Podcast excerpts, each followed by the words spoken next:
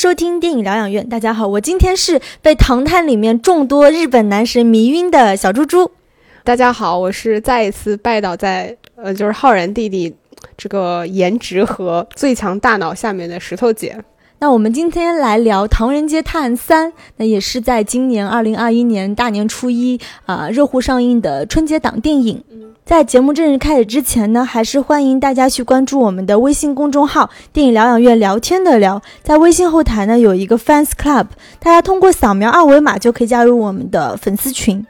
那这部《唐人街探案三》应该也是我们期盼了，应该有两年之久吧。这部《唐人街探案三》，因为其实去年是本来应该要在春节档上映的嘛，因为疫情原因，所以推迟到了二零二一年。也是我们蛮期待的一部吧，因为它经历了就是曼谷、纽约，然后终于到了东京。那这一部他们唐人街探案呢，侦探组合小唐和老秦其实是受邀在第二部就出现的日本侦探野田昊的邀请，他们来到了东京，是去破一桩就是日本黑帮会和在当地的东南亚泰国黑帮之间的一个一个纠葛，然后就是其实是要破解在一个密室当中到底谁是凶手。那我们这期节目呢，我们会从以下三个角度去聊。先聊聊就是《唐探》系列里的男神和女神，然后我们可以来聊一聊，就是这部电影其实在选角方面还是比较独到的，嗯。然后我们再聊一聊《唐探三》跟前两部作品的对比吧。《唐探》系列对于国产侦探片的创新以及在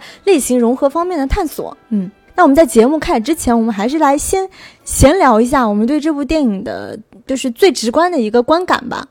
嗯，其实因为这个片子确实压了蛮长时间，因为去年没有上嘛，然后它能一直压到今年的春节档，我当时就觉得这个片子应该还挺有底气的。从预售来看吧，这个片子其实也一直是领跑，大家基本上也默认，就《唐探》应该会是今年整个春节档期间最大的赢家。当然，这个我们后后续还是要持续的去看它的票房成绩，但是至少从我们今天一起，我们俩一起看的嘛，看这个在整个电影院的观影感受来看吧，因为其实。春节档我觉得有一个蛮大的特点是它的观观众年龄层相对来说会更丰富一些，从比年纪比较小的观众到可能平时没有那么常去电影院的一些就爸爸妈妈、爷爷奶奶们，他们也会去看。那我觉得《唐人街探案三》今年看起来，我觉得会比前两部相对来说它合家欢的氛围更浓一点。就它对小朋友呢相对来说也友好一点，然后对老年人来说呢，可能娱乐性的部分也蛮够的。这个是我今天看下来感觉，就我自己也有被愉悦到，这个是一个比较大的感受吧。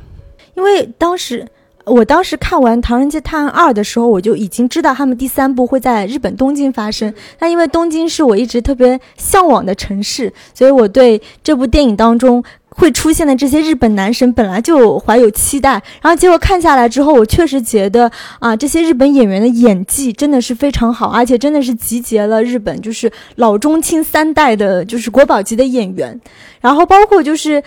唐探系列在第二部当中就是埋出了这个 Q 这个梗嘛，那终于在这一部当中也得到了揭晓，也算是满足了观众一直以来的一个就是各种揣测，终于得到了一个答案。嗯，那我们知道，就是你看第三部的时候，你应该能感觉到它的那种大场面、大制作。这期节目为了配合春节档合家欢的氛围呢，我和石头姐要来玩一个小游戏。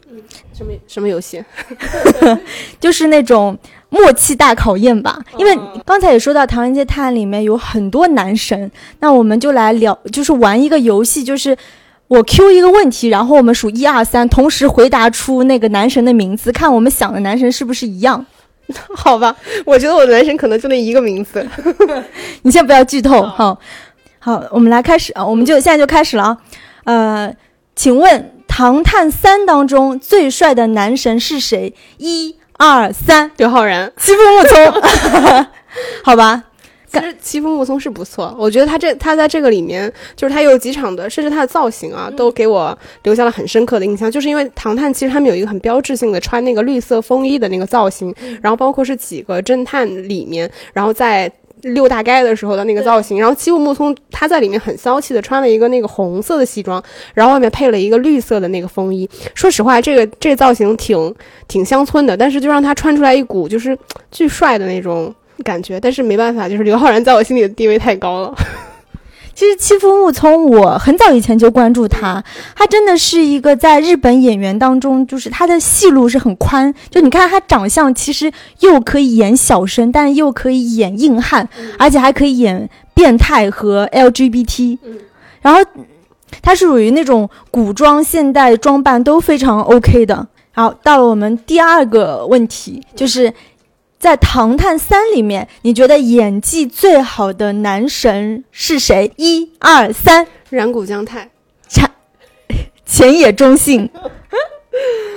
因为我我因为染谷将太其实在这个里面出现的戏份并不太多，对。然后，但是我为什么会选他呢？就是也很纠结。说句心里话，我觉得这个电影里面大多数的演员演技都很好。嗯。之所以会选他，是因为他这个角色出来的时候，我自己的观感是他的成立度特别的高。就是你知道，呃，很多悬疑或者侦探片，他们前面会一直在铺垫一个细节，当这个人物真的出来的时候。它的成立度是否足够？这个是对于整个电影或者对于观众来说，你是否对这个角色认可一个很重要的原因。那他这个角色出来的时候，我的认可度是非常高，我就很成立。嗯，就是那种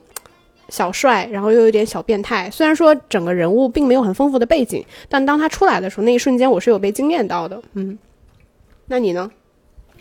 我虽然也很喜欢染谷将太，因为他就是在《妖猫传》当中，那就是开始中国观众开始熟悉这个日本演员。然后他这里面演就是这种怎么说死刑犯，然后一心求死，但是又带有那种很很变态的眼神，我觉得是非常传神。但是。我还是觉得在里面演技最好的男神是前野忠信，因为前野忠信我们知道就是这里面饰演警察，那前野忠信在这里面是饰演一个看上去非常正直不阿的警察。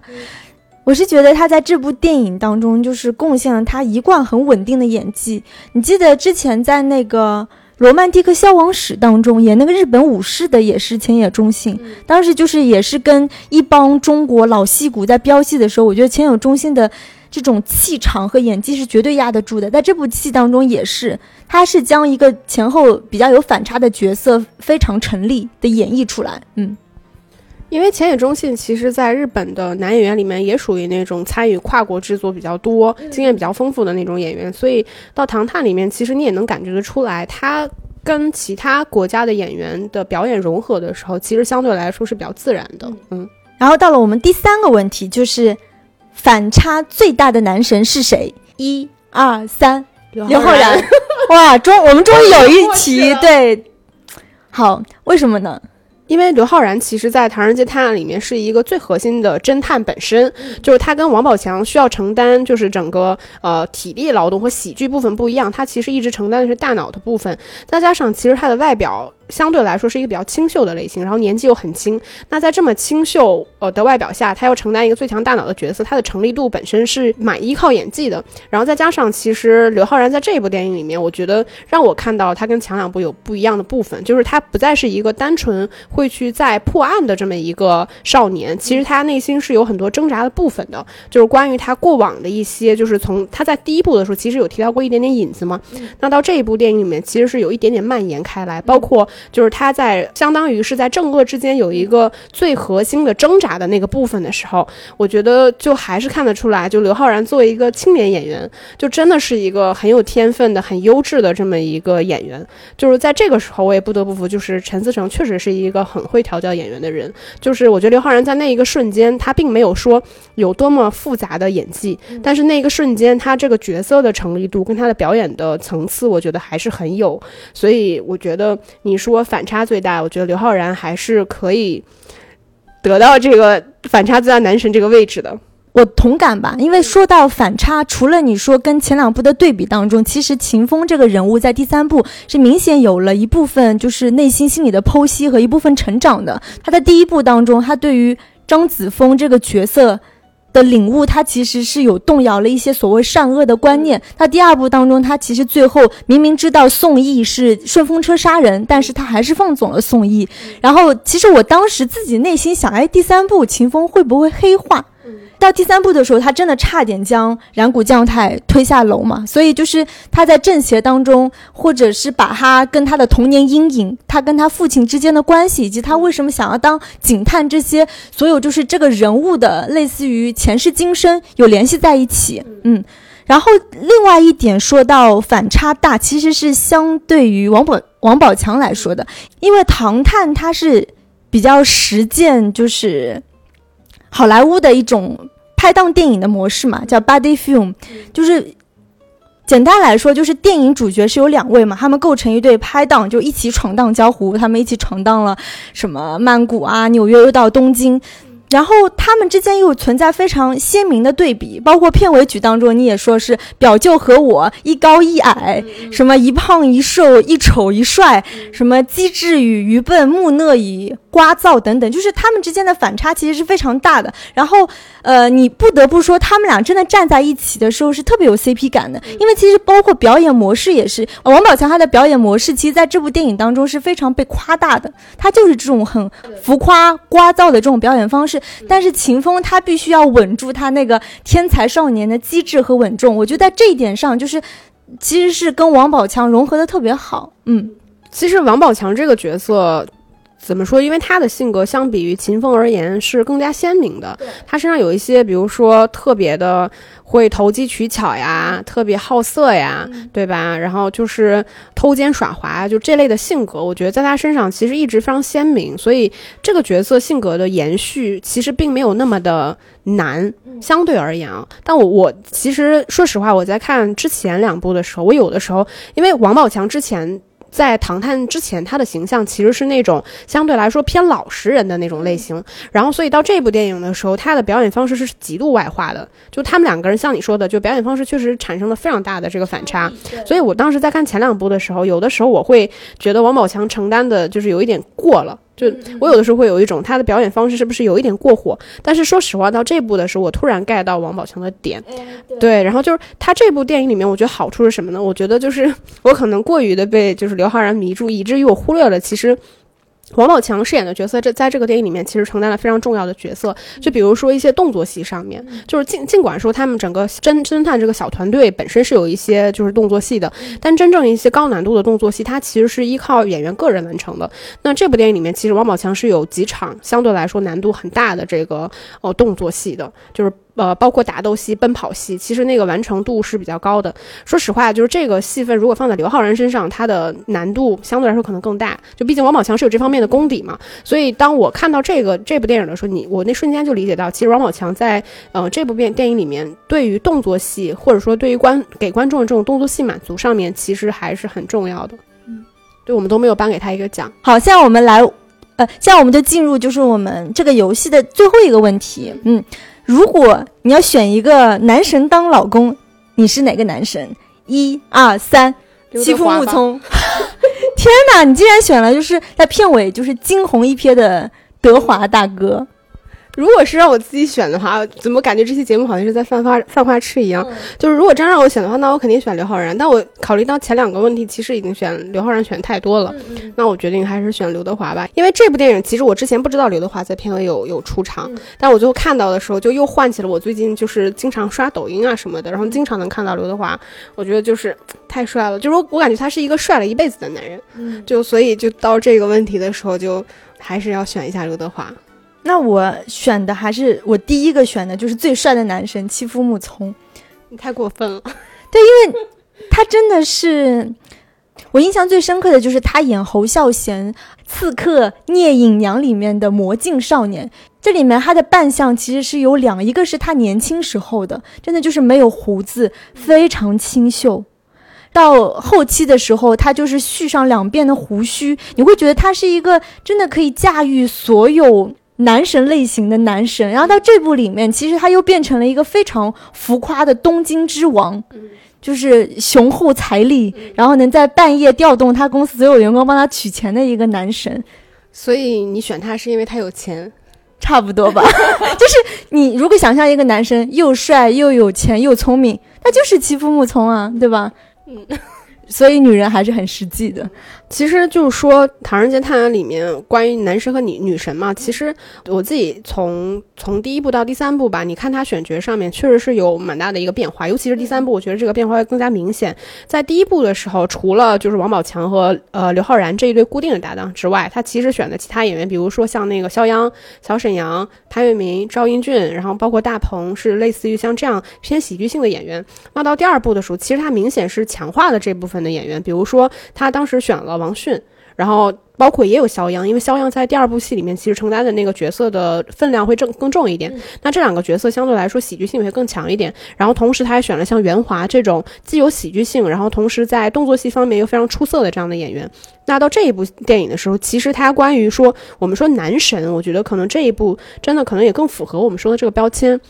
像你你前面提到的，像那个呃三浦友和啊、千叶忠信啊、欺负木聪啊，就是这些演员，首先他们确实。并不是说那种非常强喜剧性或者是动作性的那种呃演员，你可以看到他在选角上面其实有在弱化说这个配置下面一些角色本身带有的喜剧性，就是他没有那么强的喜剧性的标签，或者这些演员本身并不是喜剧演员，但是他们确实具备一定的可塑性。那我觉得这个电影其实在选角方面，或者说男性演员方面吧，我觉得这个是一个比较大的一个变化。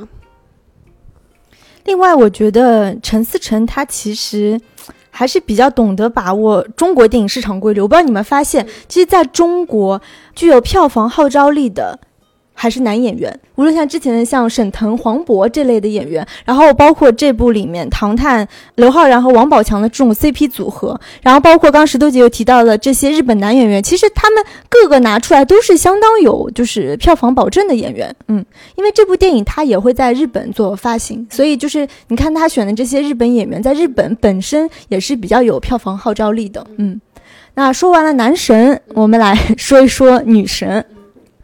这个电影里面的女神，其实相较于前两部来说，肯定也是加码很多的。第一部其实最重要的女神肯定是佟丽娅嘛，对吧？然后尽管也有张子枫，但张子枫其实还是个小女孩的那么一个形象。然后到第二部的时候，其实有刘承宇嘛，然后还有一位叫尚雨贤，嗯，其实相对来说。并不是特别知名的女演员，但我记得那部里边应该也有佟丽娅。然后到这部的话，我觉得当之无愧的说一堆的女神，包括那个铃木保奈美、长泽雅美，然后程潇、张钧甯，然后包括一闪而过的克拉拉和文咏珊，确实都很好看。所以你看得到这部电影，其实无论是在男演员还是女演员的配置上吧，相对来说都属于比较强的那种。就是说实话，在颜值方面确实是还挺高的都。在这部戏当中，其实我对长泽雅美的演技还是比较肯定的，因为她其实这个角色，尤其是法庭的那场戏，就长达十五分钟的这种妇女身世，她的那种声泪俱下的控诉，我觉得还是相当相当有演技的。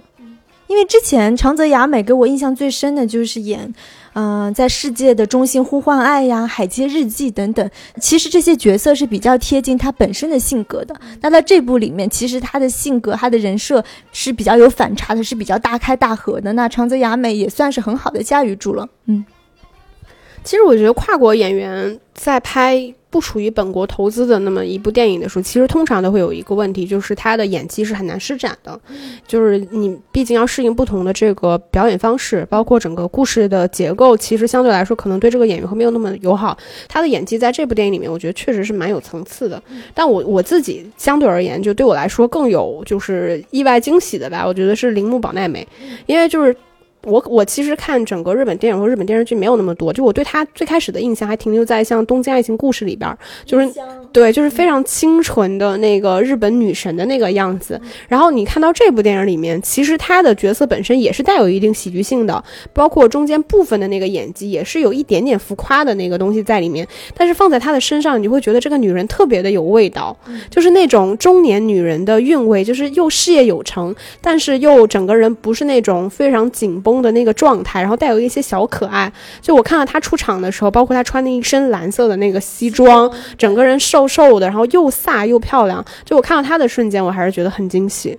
铃木保奈美应该是很多，可能是我们父辈的 女神级的人物。然后在这部里面，我也是比较赞同石头姐的，算是。真的是挺惊鸿一瞥的吧？嗯，就是你想一个日本的呃，算是中老年演员，他能在这个年纪保持这样的一个状态，在这部电影当中，我觉得算是彩蛋。嗯，那我们先来来聊一聊，就是《唐探三》跟前两部作品的对比，我们可以在心中默默的给一二三排个名吧，就从综合的角度吧。对我来说的话，我觉得是第一部、第三部和第二部。就是是这样一个顺序，第一部在我心目中，我觉得地位还是很高的。就是呃，这个也是我成为就是我对《唐人街探案》这个系列，就是说实话对这个品牌比较认可的一个很大的原因。因为第一部它无论是在喜剧性上，还是在整个推理故事的这个逻辑性上面，包括动作戏的设计，以及这两个人物的设计，其实都打下了一个很好的基础。这个基本上可以成为就是后面这几部电影它能够延展，或者说能够顺利延展开整个故事一个很大的前提，就是因为它有。有这样一个异域风情的故事背景在，包括这样一对搭档啊，这两个人物身上的一些故事性跟他们的性格特点，以及就是他打他其实就最开始就打下了这种两个人固定班底可以去融合一些其他角色的这种化学反应，这个我觉得是蛮重要的一点。然后第三部的话，其实我我觉得还不错。说实话，就是在今年的整个春节档里边，我觉得至少在我目前看来，我觉得它的合家欢氛围做的是非常够的。那它在喜剧性上和推理性上呢，我觉得也很好。就是喜剧性上毋庸置疑，我觉得是因为这个电影它很聪明，就它是上来了之后，其实它先给观众满足的就是一个喜剧性的部分，因为它上来那一场第一场在机场的那个比较复杂的那场调度戏份到地铁那一段，其实我都觉得很好，因为那一段说实话，它本身并没有。那么强的悬疑性在，就说关于是谁突然要来对他们就是追捕啊或什么的，其实那个部分的悬疑性并没有很重，它相当于反反而是去奠定了一个很强的喜剧性，然后包括去呃给观众一个很强的就是日本黑帮片的那么一个氛围感，就是有一点夸张的那种群戏的氛围，我觉得这个部分已经在最开始就把观众抓住了，所以。呃，作为观众来说，就是你去看这个电影的时候，你在前面十分钟的时间里面，你就已经知道了，就是我这个电影我大概率都能够很顺畅的去看下来，就是你的接受度，它整个已经打开了。然后在推理的部分来看的话，其实我自己觉得它它的整个推理方式其实跟第一部不太一样，因为第一部相对来说它走的是一个更偏就是写实性的刑侦。侦探片这么一个路线，那第二部和第三部其实会比较接近，他们其实采用的是一种更加天马行空的，然后借助了很多高科技，尤其是第二部更加明显，借助了很多高科技的这么一种呃刑侦和破案的方式。那这部电影我觉得比第二部要稍微好一点点的地方在于说，它它并没有过度的去飘起来，就是它破案的部分呢有很强的故事性和逻辑性，因为有一个任务，有个 mission 在贯穿着引导他们在整个城市游荡的过程中完成这个任务。它这个很强的游戏感和这个任务完成任务的这个设定，就会让你在整个破案和推理的过程中，就你观众不会散掉，观众还是能比较好的跟着这两个主人公去完成整个推理案件的这么一个路线的进程。我觉得是形散而神不散。那这一部，我觉得还是，嗯，从这个从这两个角度来看吧，我觉得还是不错的。那我个人的话，其实是三一二的排名，嗯，第三部。为什么我最喜欢第三部呢？其实我是觉得它作为一个唐探宇宙，它作为一个完成度是非常高的。因为在第一部当中，其实王宝强这个人物他是有去挖掘这个人物本身的。那秦风他更多的是作为一个王宝强的搭档，对吧？然后到第三部的时候，你会觉得他对于人物本身的这种内心的剖析、一些挖掘，包括整个唐探宇宙的这个建立。呃，第三部它对于这个唐探宇宙其实是有一个正反两面的一个建立等等，然后再加上我自己因为特别喜欢日本，所以就是它这些 大手笔的这些街景的大场面，包括演员调度等等，你都可以看出就是完成度吧。我就觉得第三部是最好，当然第一部应该说是大家喜欢唐探的。原因真的是由于第一部吧，它的喜剧性真的是做得非常好。第三部就是把那个风光片的拍法，就是更加就 Plus 版本的第一部，就是你看到它，比如说开场的机场打斗，呃，新秀街边的那个卡丁车，然后澡堂的混浴，然后再到那个秋叶原电器街那个 cosplay 游行啊，然后在涩谷，就是全世界最繁忙就在撒钱，对吧？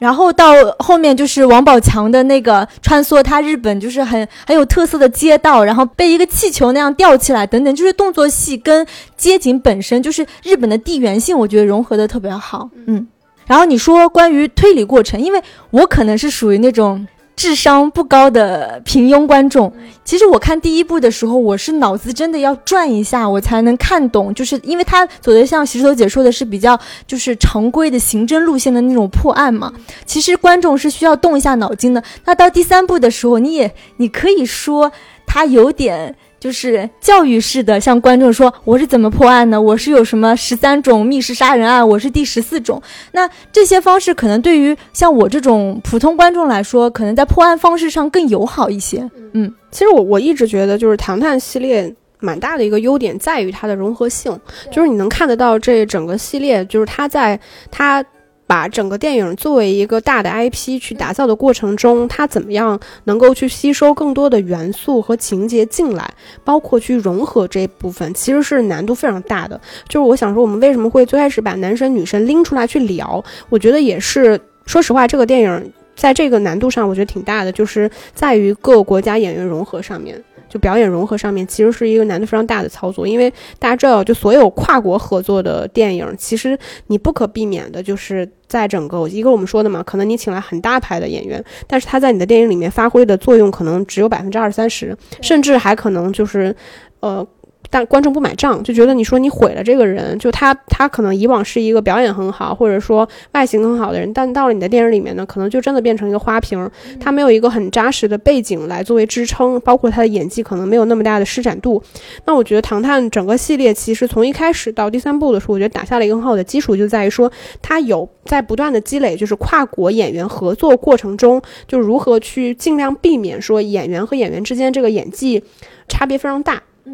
包括观众的不适感，我觉得几乎都没有。说实话，这个电影我我自己认为有在演员方面有一个很大的难点，这一点我觉得是比前两部要好的，就是在于演员的融合。因为前两部说实话，虽然它也是有风光片，像你说异国风光片，然后也可能会借用大量的就是群众演员，是当地的这部分演员，那主要演员可能会借借用一两个，但我们可以看《唐探一》的时候，其实基本上好，主要演员都是本土的演员。那第二部的时候，其实开始会借用一些外籍的演员，但总体来说数量非常少。基本上我们看当时他是组了一个那样的就是破案的小团队，但总体来说核心成员还是就是我们国内的演员。那这部电影其实相对来说它难度更大的一点在于说，其实刘昊然和王宝强这两个角色固然重要，但是他把电影更多的篇幅分给了其他一些日本的本土的演员。那这些演员在表演过程中，我觉得融合性上面，观众几乎。就没有什么觉得尴尬啊，融合不了啊。包括其实我以前看各种这种就是使用跨国语言，就是你用日语，我用中文的时候，我会觉得很尴尬。但这部电影说实话就没有这个部分，我觉得蛮蛮奇妙的。就是我我自己后来想了想，我觉得可能跟整个电影其实流露出了一点稍微一点就是喜剧性的部分也有很大的关系。就是这个电影里面从第一部到这一部开始，其实它一直有借用一些。相对来说更加浮夸的表演方式，它其实是一种，呃，属于喜剧片的一种表演方式。那喜剧片的表演方式。且这部电影它虽然是语言喜剧和动作喜剧都有，但是它的动作喜剧其实是要大概大于它的语言喜剧方面，所以语言喜剧相对来说是更加通用的一种表演方式，一种表演语言。所以你在让其他的演员去介入你自己现在的这套表演体系的时候，它的难度相对来说更小一点。再加上我觉得陈思诚在调教演员方面确实是有一定的能力。所以我觉得这个部分相对来说，我觉得是在前两部的基础上完成度更好的一个部分，嗯。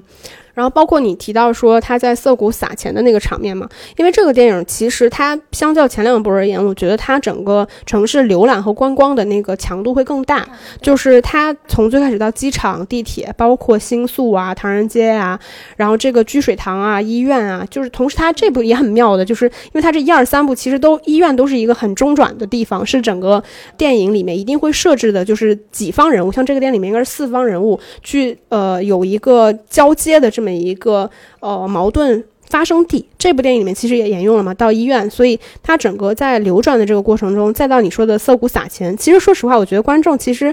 大多数观众可能已经过了那种单纯会被说一种视觉奇观性的东西就是刺激，说因为这个电影就是花了对花了特别多的钱，制作特别精良，我就会去买单。其实我觉得观众可能已经过了那个阶段，但那一段说实话，我觉得还是。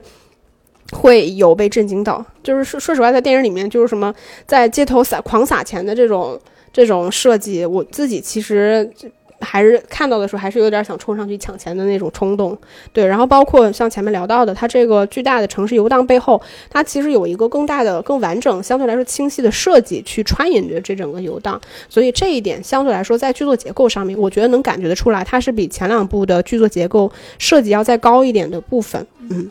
另外就是刚石头姐也有在说，就是这个风光片的这种拍法跟日本当地的一些景致的融合。包括他在那个秋叶原 cosplay 这些戏码，其实呃也是我看到陈思诚的一个访谈，就是说他其实做《唐探》这个系列背后有另外一个他自己的想法，就是他特别想做这种亚洲电影的那种融合。他想设计一些他自己有个人特色的喜剧的那种桥段等等，其实还是想要展现这种亚洲文化，就亚洲文化之光。他会觉得像 cosplay 就是日本动漫的一个精髓，所以他就通过设计这种桥段来体现。包括其实，在曼谷，他的一些打斗戏也是将曼谷本身的一些就是很很市井的文化、一些菜场的东西融合进去。我觉得在从风光片的探索上，他已经是一个相当探索的相当好的导演了。嗯。还有一点就是说，比起前两部的一些差别，我觉得为什么前面一直在说这部电影合家欢的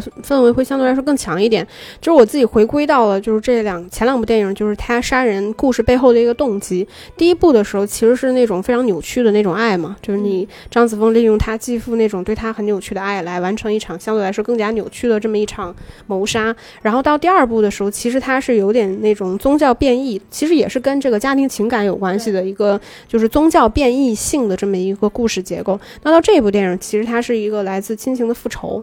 对，嗯，然后这部其实这种这个情感动机，说实话，比起前两个相对来说更容易被大家所理解，就他的情感动机出发点是更普适性的，这个我觉得还是蛮重要的一点。然后再加上，其实，嗯，说实话，就我一直觉得。呃，商业电影制作就是你是否真的能？说实话，就像《唐探》这几年，从第二部开始吧，它在整个春节档期间已经算是领军的这么一部电影了。那其实你要交清楚，就是它能做到这一点，我觉得它的与时俱进还是非常重要的。我觉得在这部电影里面，它的完成度我们前面提的很多嘛，很高。我自己觉得还有一点蛮厉害的，我觉得陈思诚 蛮厉害的一点，就是他在于这种大场面的调度上面是挺厉害的，就是。大家在这种可能像你说投资八个亿的电影里面，其实你你就已经知道了，一定会有很多大场面的戏份。但这个大场面的戏份是怎么完成的？其实我觉得《唐探》系列大多数是通过人海战术来完成的。那人海战术意味着说它的操作难度非常大。像我们前面提到的，包括机场，然后像涩谷的那场戏，然后还有你记得有一场，就是你欺负木聪，不是让他们家一堆这个员工半夜去领钱，去 ATM 机去领钱，然后又排着队送到他们家，然后现场来点钞的时候，其实这些戏份它的剪辑，我觉得相对来说效率是很高的。就这些戏份，其实它的叙事性并不强，它的整个还是在以氛围为优先，然后这些部分我觉得相对而言，它其实承担的呃是一些更加有喜剧性。的呃叙事的部分，嗯，因为我听说就是陈思诚他在拍这些大场面调度戏的时候，他基本上是属于拍好几条，然后选其中一个最好的，所以就是不像就是。不像很多就是日本电影，如果他同样拍这样子的话，他是需要全部演员全部彩排好、调度好，他才开机。那陈思诚选择的是一种，我拍很多条选最好的，所以他每一次都需要在现场做临时的调度，也看得出他调度的能力确实是不错。嗯。而且就是《唐探小分队》，我觉得是一个还挺好的设计，就是在于说它的整个团队结构是蛮开放的，就是它相对来说，就是从制制作层面来看啊，我觉得它更能够去接受整个成员来来回回不停的变动。当然，主要核心的两个人物不变动的前提下，那这部电影其实它欺负木聪加进来之后。它蛮妙的一点就是，其实像上一部肖央进来的时候，我觉得他们那个铁三角的状况也挺好的，就是你能看得出来这三个角色性格之间是有一些差别的，对。但是到这一步的时候，其实他有强化欺负木聪进来之后，就是欺负木聪跟那个刘昊然两个人之间的那个惺惺相惜，就是他有强化这个部分。这个一方面，其实你可以说它是蛮符合现在流行文化的一种东西，一种选择。但另外一方面，你不可避免就是这个电影里面加入了两个就是高智商且颜值高。高的角色，然后同时呢，欺负木聪还挺喜剧的的那个样子，挺浮夸的那个样子。在这个电影里面，我觉得就是娱乐感会稍微更强一点儿。包括就是《唐探二》是三人组嘛，其实《唐探三》算是四人组，还有那个托尼贾，因为之前其实承担很多打斗戏的是王宝强，然后这里面又加入，因为托尼贾他是一个非常有名的泰国的动作明星，因为他之前在就是中国的杀破狼系列当中也有出演过两部，你看得出他在里面的角色跟王宝强又形成了某种的补充吧，所以当最后结局的时候，那四个人站在桥边的时候，一起在呼唤世界和平的时候，你会觉得啊，真的是实现所谓的某种什么泰国，然后日本，然后中国这种国家之间的文化交流吧，也是蛮奇妙的彩蛋。嗯，然后我们最后来聊一下，就是《唐探》系列它对于国产侦探片的创新，以及它对于啊类型融合做出的一些贡献吧。嗯，诶，在聊这个问题之前，就是我我最近发现，就是你要说侦探类型。往往我们想到的都是一些电视剧或者是网剧，对吧？早年像什么重重案六组啊，然后近两年比较红的《白夜追凶》《法医秦明》等等，都是属于侦探类型的网剧。但是好像我们能在国就是国内的大荧幕上看到的侦探类型片，其实是非常少的。嗯，就为什么它那么难上大荧幕呢？嗯，其实你说悬疑片类型的话，我觉得并不少见。像那种《鬼吹灯》啊，整个系列，它如果整个故事的背景架空的话，然后它嵌套一些其他的类型元素，相对来说可能实现性就是会更加强一点。然后你如果你说，就是为什么现当代的，就是以现当代为题材的这种侦探刑侦类型的电影，为什么这么难拍？我觉得。肯定是分成两个方面。第一方面的话，我觉得是因为，说实话，尽管你也提到了一些类似于像网剧啊、网大这样的呃作品，其实相对来说，中国是没有侦探片这个土壤的。我们知道，侦探片其实这东西是来自于美国三四十年代，就是经典好莱坞时代那个系列、那个时期有一系列的这个电影，包括像那个雷内克莱尔的《无人生还》啊，包括约翰休斯顿的《马耳他之音》等等。然后我们国家呢，其实有关于侦探类型的一些作品，其实更多的是在四五十年代，像当时的上海，可能有一些类似于这种侦探类的小说。但那个时候，侦探类的一些文学作品，它大多数都属于根据真实事件改编的，就是那些民间写手，根据可能一些呃真实的，类似于说情杀。啊，然后一些香艳的桃色事件啊，改编的一些。然后我们国家可能在八零年的时候有一部电影叫《四零五谋杀案》，那个是当时一部算是你说的大荧幕的这样一部电影。当时那个电影好像是无论是在口碑还是票房上面都成绩都非常不错。那这个我觉得是一个是我们土壤的问题，另外一个我觉得肯定就是国情决定的嘛。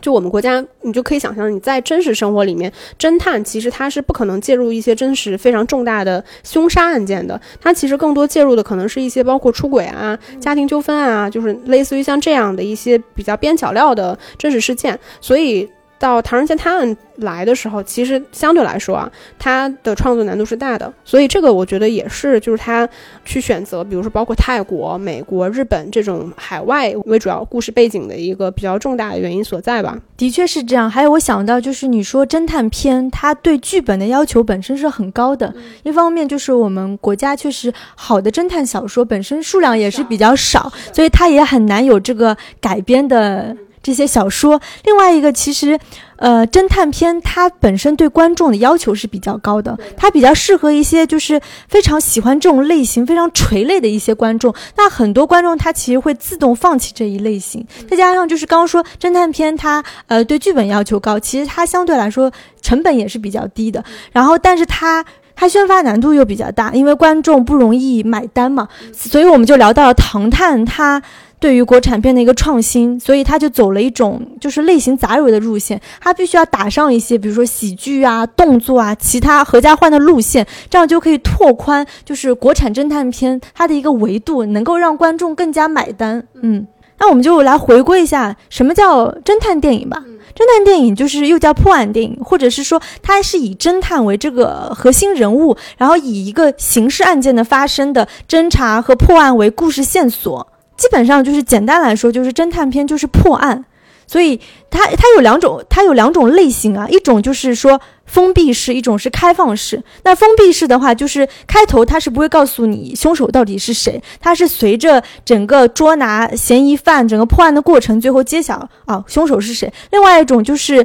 封闭式，它是故事一开始他就告诉你凶手是谁，然后再倒推来呈现一个完美犯罪的过程。这个是就是经典好莱坞时期的两种就是侦探片的一种模式吧，嗯，然后。唐探，我觉得就是他作为一个，我觉得他算是开放式和封闭式的这种推理的结合。因为在唐探里面，从第一部和第二部开始，就是往往我们就给侦探和凶手的身份是合二为一的，嗯，再加上另外一个就是双侦探的设定嘛，就是王宝强和刘昊然这个组合。因为在第一部当中，王宝强就被盖上了凶手这个 title，然后随着。凶手是属于自证清白，找出真正的凶手或解开疑团。那到第二部的时候，其实宋轶也作为这个侦探三人组的一员，他也是被扣上了那个凶手的帽子嘛。这个是属于对经典好莱坞时期刚刚说的两种推理模式的一种结合。还有的话。另外一个，我觉得他走向了一种，就是其实他对人我，刚我们也聊了很多，就是唐探系列的人物挖掘。我觉得他对人物的挖掘还是比较深刻的。他走的是一种无辜人被冤枉，卷入更大阴谋的这个故事线，也让我想起了，就是他是有点像希区柯克式的那个悬疑，像什么西北偏北这种路线的，呃，将推理故事和人物整个复杂化，然后又是类型杂糅的这样的一个路线，嗯。然后再包括就是说，这个唐探系列的结局其实也跟传统的侦探片有一点不一样，因为像前两部都有点类似，像《东方快车谋杀案》的结尾，虽然推导出真相，但是我们几乎是无法给真凶定案的吧？无无论是第一部的张子枫 最后的邪魅一笑，还是说最后宋轶是坐了一个顺风车啊杀人等等，所以说你可可以看得出，在唐探的宇宙里，好像说推理可以解释一切，但是推理不能。不一定是可以判刑的依据。嗯。其实说说到就是除了创新之外吧，我觉得呃算是一个很大的创新，一定是像你前面说到，我觉得《唐探》它在整个比如说刑侦片，然后跟这种喜剧片和动作片杂糅的一个过程中，就是大家知道，就是所有的这个就是整个国家商业电影发展的过程中，其实它一定是首先先确立一种类型电影，然后同时在不断的通过类型融合的方式来打破这个呃整个市场对于单一类型的这种期待，是因为呃单一类型它其实很。难长时间的适应整个快速变化的这种商业电影市场，那我觉得《唐探》算是在这整个氛围里面，就是在整个市场里面发展比较快速的这一种。就是因为前面我提到的，我觉得他很聪明的，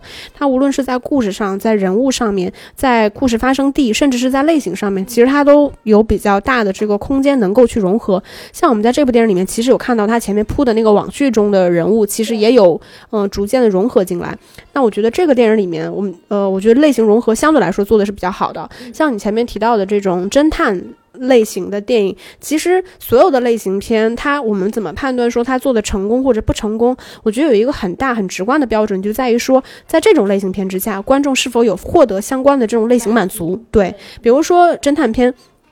观众想获得什么样的满足？其实它就是一种不断的，首先氛围非常重要，就是你要有一种就是恐怖加悬疑的这种氛围感。我觉得氛围是一个最大的前提。那《唐探》其实一直以来都是延续这个路线嘛。那我觉得还有就是剧情它需要不断的去反转。其实观众他是一个像你提到的他。我觉得他跟戏剧科可能有点不一样，其实他是一个观众后置，观众其实是不知道这个故事的终点是在什么地方，他其实是跟着这两个侦探本身不断的在去挖掘整个呃故事最终结局的这么一个角色，观众的所知道的信息全部都是观这两个侦探他们所到之地，他们通过他们自己发现的线索来传递给观众的。其实这个过程中，观众获得的就是关于发掘真相的这样一种满足感，对破案的这种满足感，包括你怎么样去拼凑起来那些所有的碎片，最终。完成一个完整的故事。那其实，在这个电影里面，承担这个角色的其实就是刘昊然和欺负木聪这两个角色。那呃，说到喜剧片，其实我觉得《唐探》能成功最大的一个因素，我反而觉得就是喜剧片是就是喜剧的类型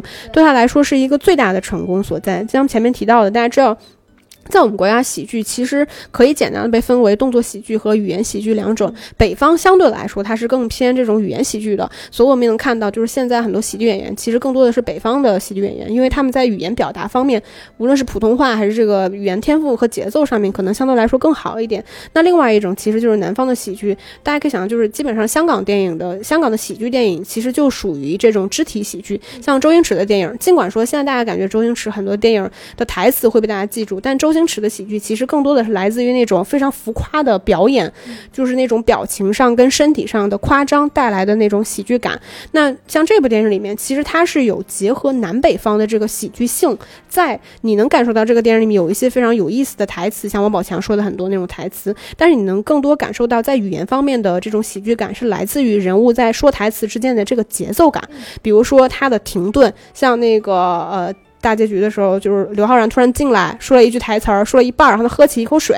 这个大停顿就会制造出了一种间隙的这种喜剧感。那这个语言方面的喜剧感是呃这一部电影里面的。那其实另外一方面，这个电影从第一部开始，它的街头狂奔其实承担的就是一种动作喜剧，一种追逐式的喜剧方式，就是它来自于这个人物。追逐、打斗之间的这种喜剧性，它其实就是一种偏南方式的这种喜剧方式。那这个电影其实是有意识的去融合这两种喜剧方式，所以我们能看到这个电影它是有很多，因为它这个班底里面其实也是有香港的团队在的，对，所以它在设计这方面，我觉得相对来说还是比较得心应手的。那喜剧性的话，其实在这个里面承担这一部分的就是王宝强。非常明显，他是他本身这个人物就是一个喜剧性的人物，他是属于一个典型的小人物的性格，然后包括他无论是在语言上面还是在肢体上面，都属于那种非常夸张的类型。然后除了喜剧性的部分之外，我觉得是动作戏。说实话，我自己其实最喜欢的是第一部呃《唐探》的那个动作戏，是因为我觉得有惊喜。因为之前我其实没有对于这样一部侦探类型的电影，或者说有破案啊、有喜剧。效果在的这么一电影，对他的那个动作戏其实有非常大的期待。但是我对里面的有一场戏印象非常深刻，就是他在一个狭小的那个街道里面。就是其实就是一条狭窄的那个弄堂一样的，然后几个很多个人物在那里去打斗，这个难度非常大。首先它的调度难度就非常大，再有就是近身去拍打戏的时候，其实它很难拍的好看，就是因为打斗戏其实它需要一种，尤其是我们这种啊，就是需要一种拳拳到肉的这种真实感。然后内部的话，我觉得它的氛围其实就非常够，但是它是动作结合了喜剧。那我觉得这部电影里面其实。像你说的这个托尼贾，其实他承担的就是那种拳拳到肉的那场喜剧性。像那个里面，他有一场完整的，就是跟一堆类似于像击剑一样的那个。对日本武士道一类的那种去打斗的时候，其实那场戏的那个打斗，我觉得相对来说是最完整和最好看的。尽管说同时，贾呃王宝强和刘昊然他们也有一个跟那个日本相扑选手的这么一场打斗戏，但你从那个最后设置来看，就是一定是托尼贾那边他的打斗戏更完整，然后他也不断的去有这个反转，包括甚至它在那个整个构图上面也会有那种打斗的美感、视觉美感在。同时，就是说到你说动作戏能带能带给观众的满足是什么？其实它就是一种荷尔蒙飙升的那种肾上腺素飙升的那种快感，然后包括就是如何这些演员通过这种绝地逢生，然后完成一些就是超越生理极限的这种满足感，就是你会在看电影的过程中兴奋。我觉得这个是动作戏会带给观众需要带给观众的一种满足性吧。那我觉得在这个电影里面，托尼贾和王宝强其实还是有承担这个部分的作用。喜剧的部分，除了我觉得是像托尼贾和王宝强，其实从第一部开始，陈思诚对于这些多线支线小人物的调教，我觉得也承担了很多喜剧的角色。像第一部当中，就是有那个呃陈赫和。肖央他们带领的那个泰国警局等等，包括像小沈阳带领的那个小小混混的团队等等，就是他们这些支线的小人物本身也是，就是跟王宝强的这种喜剧风格是互相补充的。那到了第三部的时候，你能看得出，包括这些日本黑社会的大叔们，他们其实也贡献了很多笑料，对对吧？就是你你会对其中的那个。叫叫断指的那个大叔印象特别深刻，等等，我觉得就是喜剧有的时候就是可能单人喜剧还不够，我觉我觉得你就是要群像喜剧，我觉得陈思诚真的做的还不错，包括第二部里面也是，就是不断的去塑造，就是王宝强跟一帮美国那个就是粗犷的老大哥之间的某种友谊，也是也是贡献了不少不少笑料吧，嗯。就是我觉得他是。首先，他去拍那种就是在异国去拍这种电影的时候，我觉得他有一个非常讨巧的部分。其实他并没有借用那么多，比如说日本或者是美国更加普遍的普通的这种居民的人。他其实并没有，他反而是聚集了一些相对来说在当地更有特色的一种人物代表，比如说你提到的这个，就就比如说像在美国我们看到那个开着机车的，有点像朋克的那些人群，其实他们相对来说，他就不不太可能出现在亚洲的这个语境里边。像我们在这个电影里面看到日本的这个黑帮片，其实他真的借用了很多日本黑帮片的那种元素，就是我们看很多以前那种日本的黑帮喜剧，其实是是这种类型的，包括。呃，它里面介绍像你说那 cosplay 的那种群体，它其实是需要很强的这种地缘性，在它才可能这个群体才可能存在。尽管我们可以说它拍的是一种更加风光片的拍法，但是就是这种人群出现，其实还是能给观众传递比较强的关于这个地域的文化符号和特色的这些信息。嗯，我觉得他用这些信息，用这些部分吧，真的用的还是蛮巧妙的。刚刚我们有讲，就是《唐探》系列真的在类型融合方面做了很多努力，对吧？推理呀、喜剧啊、风光片，然后包括我们也有讲到很多动作戏，就是杂糅的功夫片等等。